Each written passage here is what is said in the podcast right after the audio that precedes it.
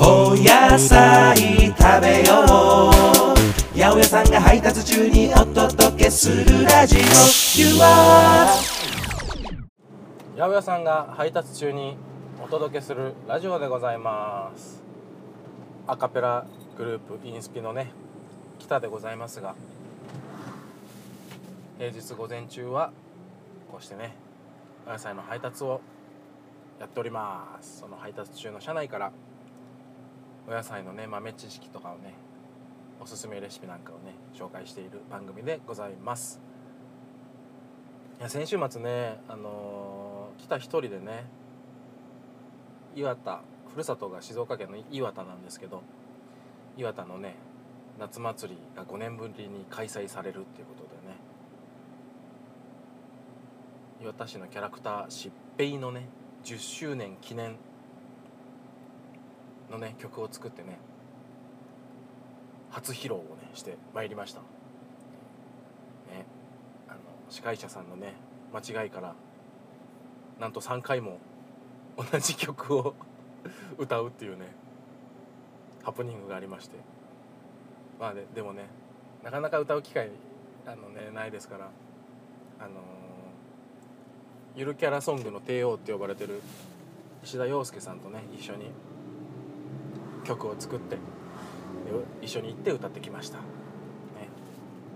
ふるさとのねまさに、あのー高校時代にね通ってたジュビロードっていうね道があるんですけどもうね街並みだいぶ変わってはいますけど場所はそのままそこであるのでああここ通ったなーとかねいろんな甘い思い出やね苦い思い出がね詰まったストリートでございますんで。ろんな懐かしい気持ちになりながら歌いました、ね、苦い思い出ってことでね今日はねゴーヤについてお話ししたいと思います。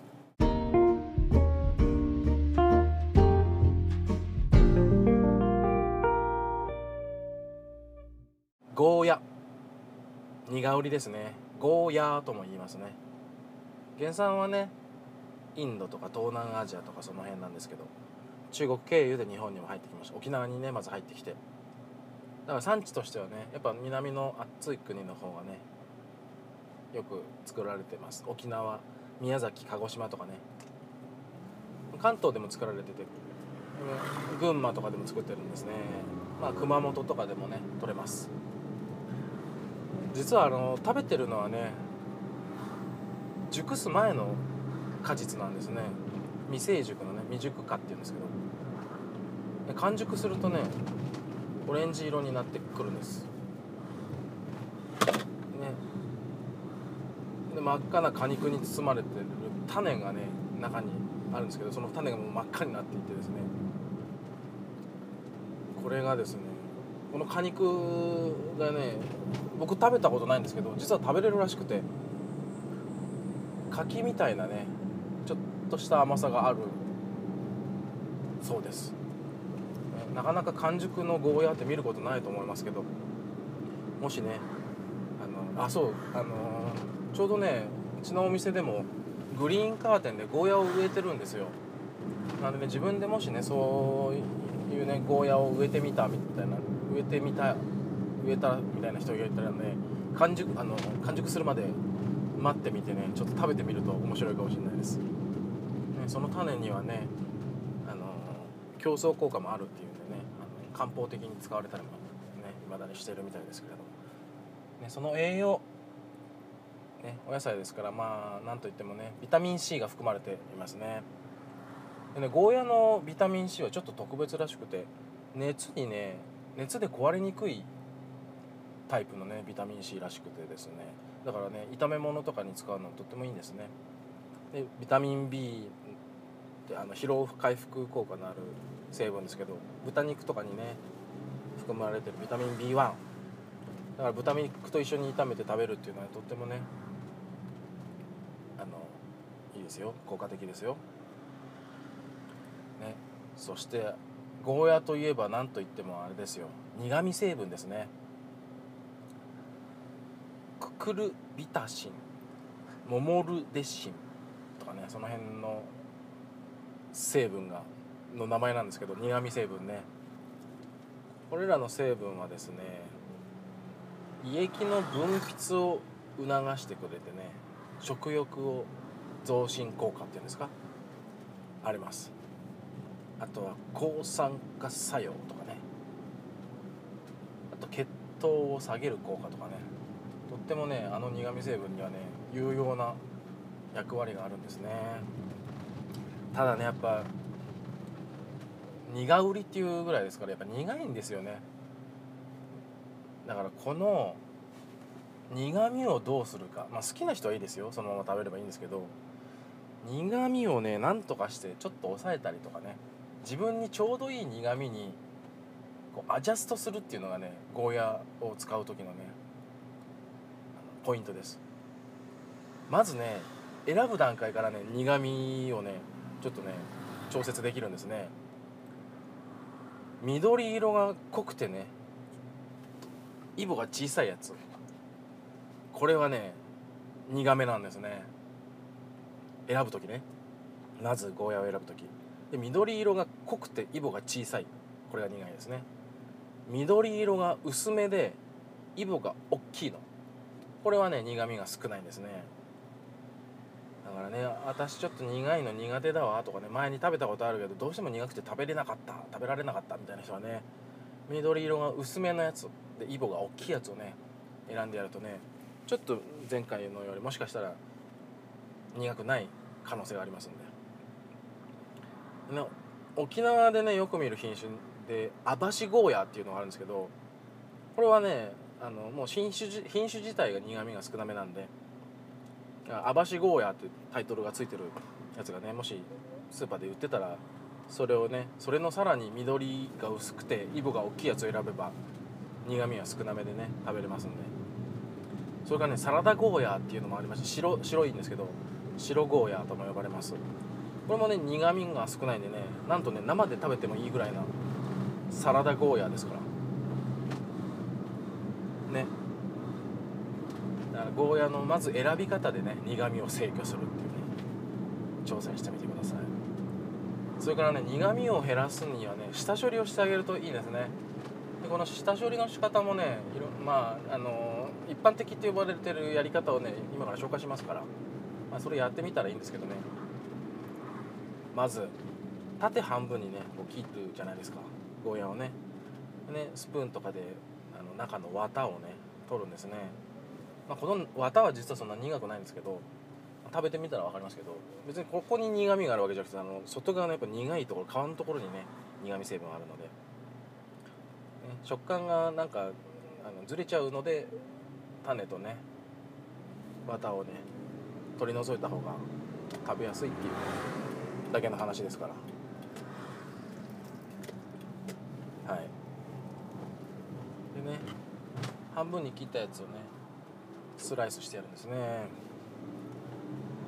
まああの炒めて食べたりする時はね大体まあこれもねほんと好みなんですけどたくさん熱い方がまあちょっと苦み感じたりするんでね。あの油で炒めるとねまた苦み薄和らぎますんで炒め物にするなら 5mm ぐらいかな僕だったら。でねおひたしとかねサラダとかその辺にするんだったらね和え物とかにするんだったらちょっと薄めにしてあげるとそれも苦みの軽減に役立ち役立ちますんで、ね、そのスライスしたやつにねまあ塩大体小さじ半分ぐらいかな。あと砂糖入れるんですね。なぜか。なぜかと言いますとまあしょ、ね、味ってさいろんなあの分け方があるでしょ。甘み。塩塩分ね。それから苦味酸っぱいねいろいろあると思いますけど塩気とね甘みでね苦味をね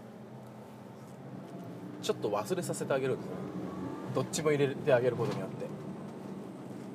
だから塩をねあのスライスしたゴーヤに、えー、小さじ半分ぐらい砂糖はね小さじ2ぐらい入れちゃっていいですね。結構甘め甘めっていうか、まあ、甘い味がつくぐらいなイメージです。これを混ぜてやってねしばらく置いとくと水出てくるんで。でそれをねお水捨ててあげてから ああいうものに使ってああのー流水とかで流さなくていいんでそのままゴーヤから出てきた水を捨ててそのまま和え物にしたり炒め物にしたりね。それからあれですよ。もうその状態で冷凍させてあげてもいいですね。そうすると次回ねあのお味噌汁に入れたりする時炒め物にする時にねもうそのまま炒めちゃえばいいですから。はい。ねでまたさっきさっきも言いましたけど油でね炒めてあげたりすると苦味和らぎますから。あとね大事なのがねそこにまたうまみを加えるとねちょっと苦味はね忘れられるんですよね。だから鰹節とかかけてあげたりね。それこそうまみ調味料とかでもいいですよ。かけてあげて醤油かけてあげるとかね。すると美味しく食べれるんですね。苦味をそんなに気にせずにね。いいのかな？言っていいんだよね。はい。ご苦労様です。もういろんなとこで工事してるからねはいそうですね。何の話してたっけ？ゴーヤの苦味を取るって話じゃないごめんごめんちょっと今細い道入っちゃったから。ちょっとねちょっと集中しないと。人も歩いてるしね。はいごめんなさい。あーすげえな。あそこ通れないな。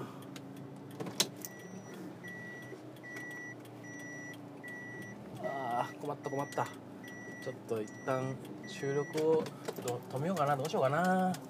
危ないもんな。いやいける。ちょっとねいつも通ってる道がね工事中で通れない状況になってるから。はいはいはい。はいはいはい。まあこんな回があってもいいでしょう。こっちの道から回っていけるかな。はいはい。いけるんじゃないですか。はい。ということでね。まああのおすすめレシピとしてはねもう本当にねもうゴーヤのね基本中の基本と言っていいでしょう。ゴーヤチャンプルーね。あのスパム的なやつね。ポークってやつですか。缶詰の豚肉ですね。もうそれがねあのなければ豚肉とかでもいいですし。と卵とね一緒に炒めてやる。ねちょっとねだし効かせてやると沖縄風になりますよね。だし粉かけてもいいし。ねだし取れる人はもちろんね白だし自分で取ってもいいですけど。だしめんどくさいんだよね。やるのね。僕もいつも顆粒だしなんか使っちゃいますけど。ね。お料理ねする時はもう本当にね楽できるとこは楽した方がいいですよ。ね。どうぞどうぞ、ね、歩行者たくさんいるエリアに入ってきましたんでちょっとね収録がおろそかになっておりますがご容赦くださいませ。はい。何の話してたっけ？あゴーヤのレシピね。ゴーヤのレシピ。もはやね。ゴーヤチャンプルーとねおひたし作っときゃ何の問題もないないですから。今日はこの辺にしとこうかな。しとこうかなちょっとね。次の配送先に到着しましたんで。はい。というわけでまた来週。お楽しみに。バイバイ